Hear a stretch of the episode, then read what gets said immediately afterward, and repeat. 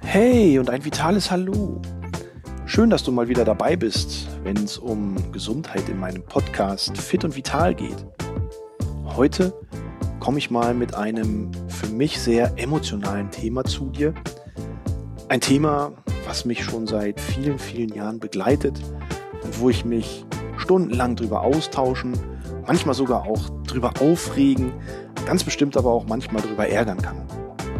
Nämlich das Thema Kinder und Sport. Aber heute und insbesondere in der aktuellen Phase einer Corona-Pandemie möchte ich eher die Lanze dafür brechen, dass die Kinder, die ja eigentlich in einem Sportverein sind, endlich auch wieder ihrem Sport im Sportverein nachgehen dürfen. Und das ärgert mich maßlos, dass es mittlerweile ja fast schon ein Jahr lang dauert mit kleinen Unterbrechungen, an denen die Kinder und Jugendlichen ihrem Sport im Verein nur unregelmäßig bis gar nicht nachkommen können. Wir haben in Deutschland 14 Millionen Kinder im Alter bis 18 Jahre. Die Hälfte davon ist eigentlich in einem Sportverein angemeldet. Und dabei ungefähr ein Drittel in einem Fußballverein und ein weiteres Drittel in einem Turnverein. Das heißt, zwei Drittel von Kindern gehen eigentlich sehr, sehr attraktiven und auch weit verbreiteten Sportarten nach. Aber durch diese Pandemie sind gerade Hallen- und Mannschaftssportarten unheimlich eingeschränkt, weil sie schon seit Wochen, teilweise seit Monaten nicht mehr trainieren dürfen. Klar, Profis im Fußball, im Tennis, die sehen wir im Fernsehen, die dürfen. Der Amateursport darf nicht. Kinder dürfen auch nicht. Und das, obwohl der gesundheitliche Nutzen von Sport in allen Altersgruppen ja mittlerweile mehr als wissenschaftlich erwiesen ist. Doch gerade bei den Kindern und Jugendlichen ist das Thema für mich ganz besonders gravierend. Nicht nur bei den Heranwachsenden, ich sag mal so ab drei, vier Jahre. Nein, auch schon bei denen, die im Elementarbereich unterwegs sind. Babyschwimmen, Kindertouren oder was es da alles in dem Rahmen gibt. Die Fußballkrokodile, die Tourenzwerge und ähnliches. All die von 0 bis 17, 18 Jahren dürfen im Moment nichts machen, was ihr im Sport im Verein angeht. Und dabei ist Sport im Verein für die Kinder und für die Jugendlichen so eminent wichtig. Da haben wir auf der einen Seite natürlich den gesundheitlichen Aspekt des Heranwachsens, der positive Einfluss von Bewegung, von Belastung und von Bewegungserfahrung sowohl auf den aktiven und passiven Bewegungsapparat, auf den Organismus an sich, das Herz-Kreislauf-System, aber auch auf die kognitiven Ebenen. Wir wissen ja, dass je mehr Kinder sich bewegen, je größer ihr Bewegungserfahrungsschatz ist, desto größer ist die Wahrscheinlichkeit, auch gute kognitive Leistungsfähigkeiten zu erreichen. Nur wer rückwärts balancieren kann, kann auch rückwärts rechnen. Aber neben diesen individuellen physischen Komponenten zählen für mich auch andere Punkte. Da wäre zum Beispiel das soziale Miteinander. Ich zum Beispiel bin mit sechs Jahren in einen Sportverein gekommen und habe dort Fair Play gelernt, habe dort das Miteinander mit anderen kennengelernt, den Umgang, sich gegenseitig zu unterstützen, sich gegenseitig zu helfen und sich über positive Ergebnisse miteinander zu freuen. All das fehlt im Moment. Gleiches gilt für die psychische Komponente. Kinder und gerade Jugendliche in einem bestimmten Alter brauchen natürlich auch einen Ausgleich. Der Schulstress wächst, die Erwartungshaltungen von Erwachsenen an die Heranwachsenden wächst. Vielleicht macht man sich auch selber Druck. Und da brauchen wir einfach Ventile, um diesen Stress, diesen Druck immer mal wieder so ein bisschen abzubauen. Und wenn es nur durch ein, zwei Trainingseinheiten mit meinen Vereinskollegen im Vereinssport ist. Tja, leider fehlt das alles. Doch ich gehe sogar noch einen Schritt weiter. Manchmal kann uns das sogar in Lebensgefahr bringen. Ich denke da an das Thema Schwimmen, Schwimmen lernen vor allem. Auch hier, die Bäder sind aktuell geschlossen. Die Schwimmvereine haben keine Möglichkeit, Schwimmlernkurse anzubieten. Gleiches gilt fürs Deutsche Rote Kreuz und andere Institutionen, die sich mit dem Thema ähm, Schwimmen lernen auseinandersetzen.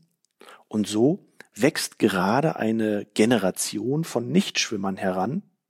Und die Frage stellt sich, ob all das, was ich gerade skizziert habe, im Rahmen von physischer Gesundheit, sozialer Komponenten, psychischer Gesundheit und Regeneration und natürlich auch im Kontext von Schwimmen lernen, ob das, was wir jetzt hier in den letzten Monaten versäumt haben, ob das so schnell wieder aufzuholen ist. Oder ob das vielleicht sogar gar nicht möglich ist, aufgeholt zu werden. Das sind berechtigte Fragen, die uns sicherlich erst in der Zukunft beantwortet werden können. Doch wenn wir mal die Kinder und Jugendlichen mal so ein bisschen aus den Augen lassen und mal selbst auf den Sport und auf die Vereine schauen, dann ist es natürlich auch für die Vereine eine katastrophale Situation, denn erstens können sie nicht den Sport mit den Kindern und Jugendlichen durchführen, aber wir sind mittlerweile ja auch auf der Ebene von wirtschaftlichen Aspekten in den Vereinen unterwegs und viele Kinder und Jugendliche sind aktuell aus ihren Vereinen ausgetreten. Und ob sie nach der pandemischen Lockdown-Situation wieder Mitglied in ihrem Verein werden, also zurückkommen, auch das ist sicherlich fraglich. Und wenn ich jetzt mal auf den Leistungssport als solches blicke, wo ja Talentförderung, Talentsichtung gerade schon in den jungen Jahrgängen beginnt, mag ich gar nicht darüber nachdenken, was das für den Leistungssport in vielen Sportarten bedeutet, wenn es darum geht, Talente zu fördern und zu sichten und das so früh wie möglich. Denn die Basis eines erfolgreichen Sportlers wird ja schon in den Kinderschuhen gelegt. Und wenn das im Moment ebenfalls wegfällt, dann kann es natürlich sein, dass darunter zukünftig auch der Leistungs- und Wettkampfsport leidet, und zwar auf allerhöchster Ebene. Ich denke da an Olympische Spiele, Fußball-Bundesliga oder was auch immer. Und wie gesagt, ob das alles irgendwie aufzuholen ist, was wir gerade versäumen, steht in den Sternen. Also, was gilt es zu tun aktuell in der jetzigen Situation? Ich denke, gerade in den jüngeren Jahrgangsstufen sind und bleiben die Eltern die erste Bezugsperson und damit auch das entsprechende Bewegungsvorbild. Und als Bewegungsvorbild habe ich im Moment ganz gute Möglichkeiten. Ich selber bin vielleicht im Homeoffice und kann nach dem Homeschooling, was die Kinder ja immer noch haben, gegebenenfalls mit den Kindern selber mal vor die Tür gehen, Fahrrad fahren, vielleicht joggen, bisschen Fußball spielen auf der Wiese. All diese Dinge sind möglich. Darüber hinaus haben wir das Thema ja Fitness Games schon angesprochen in einem meiner vorherigen Podcasts. Und hier können Jung und Alt gemeinsam vor dem Fernseher, vor der Spielekonsole aktiv werden und gemeinsam Spaß an Bewegung entwickeln. Ich denke, das ist für die jüngeren Generationen aktuell ein ganz, ganz wichtiger Aspekt. Wenn die Kinder dann älter werden, so ab sechs, vielleicht acht oder zehn Jahren, kommen auch die Vereine selber wieder ins Boot mit entsprechenden Streamings, die sie für Tanzkurse und Tanzgruppen haben oder mit Trainingsplänen für zu Hause, die in der Zwischenzeit umgesetzt werden sollen. Aber bitte, wenn schon Trainingspläne, dann auch kindgerecht oder adressatengerecht für die Jugendlichen. Und dann reicht's einfach nicht aus zu sagen, okay, mach mal zehn Liegestütz oder geh fünf Kilometer laufen. Da muss man schon auch ein bisschen kreativer sein, ja, und den Kindern was anbieten etwas anbieten, was auch Spaß macht und vor allem auch dazu motiviert, dass man es überhaupt macht. Wie zum Beispiel für eine Fußballmannschaft zu sagen, okay, jeder von euch schnappt sich zu Hause einen Ball und einen Mülleimer, einen Papierkorb und versucht mal 20 Mal den Ball in den Papierkorb zu schießen. Dabei kann der Papierkorb mal liegen, mal stehen, mal über Bande genutzt werden, ja? Oder mal die Challenge, dribbel den Ball am Fuß eine Treppe hinauf oder runter. All diese Dinge sind eher kindgerecht und motivieren natürlich auch zum Mitmachen. Und wenn man daraus dann einen vielleicht mannschafts- oder teaminternen kleinen Wettbewerb macht, das Ganze vielleicht auf Zeit ausspielt oder wie schnell hast du es geschafft, deine 20 Bälle in den Mülleimer zu schießen, ja, dann sind auch wieder Interaktion und Kommunikation unterhalb oder innerhalb der Mannschaft vonnöten, was für mich dann wieder auch die soziale Komponente fördert.